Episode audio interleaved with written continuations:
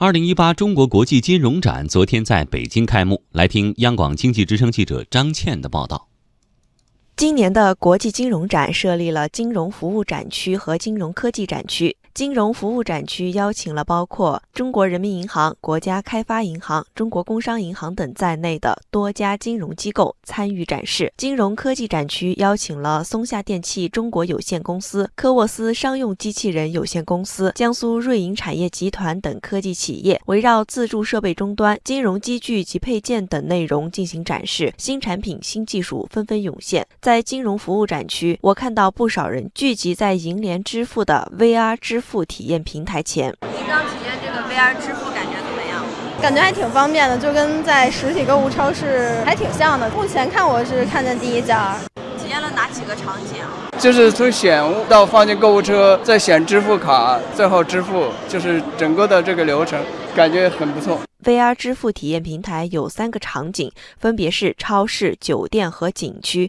只要戴上 VR 眼镜，参观者可以足不出户的逛超市、选酒店、游景点。银联工作人员王兰心说：“场景化可以给消费者带来更直观的体验。宾馆场景的话，相当于你在住宾馆之前，先提前进入到这么一个酒店房间里，提前来进行一下体验。旅游场景也是类似，然后确认了之后，就可以直接在体验的界面里进行购买，就相当于是提前下了一个订单。”我也实地体验了一把 VR 支付，戴上 VR 眼镜，在虚拟超市中可以用手柄点击货物，并拿起来查看生产日期和加工配料。在酒店场景中，可以进入卫生间检查是否有热水供应，浴室花洒是否正常工作。站在酒店落地窗前，还可以看到酒店周围的环境。选定了合意的酒店后，就可以直接在 VR 场景中付款。银联电子支付研究院的于伟奇告诉我，VR 支付体体验平台从去年开始着手建立，在今年年初完成，目前还处于方案验证阶段。现在其实我们整个就是处于一个方案验证的一个状态，就是说我们验证一下方案是不是合适，是不是能够实际落地。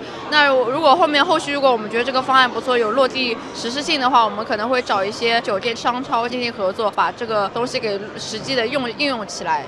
参观了整个金融服务展区和金融科技展区后，我发现今年有不少银行类金融机构将刷脸支付和场景支付体验等作为主打内容。而在金融科技展区，众多科技企业展示了人工智能、智能终端、大数据计算等新科技手段在金融领域的创新应用。在金融科技展区的十字路口，一个拥有甜美声音的智能机器人吸引了大家的目光。小朋友，你跟他怎么交流的？他刚才笑了一下。你。现在可以问他一个问题吗？我看他怎么回答。你今年几岁了？女孩子的年龄是个秘密。在银行里，我是大堂小助理，可以分流引导，进行业务解答。这款机器人的生产厂家科沃斯商用机器人有限公司的总经理高倩说：“随着机器人业务的不断拓展和产品迭代，机器人在银行服务中发挥着越来越重要的作用。”每一代产品的迭代，最最核心的部分是对于银行这个场景的理解和认知。那现在呢，其实在里面设计的内容、它的知识体系，包括它回答、交互等等，都是根据银行的这样一套知识库体系来的。作为金融展的活动之一，第十九届中国金融发展论坛也在昨天举办。中国人民银行科技司司长李伟展望未来，金融科技发展虽然面临不少困难与挑战，但是在建设网络强国。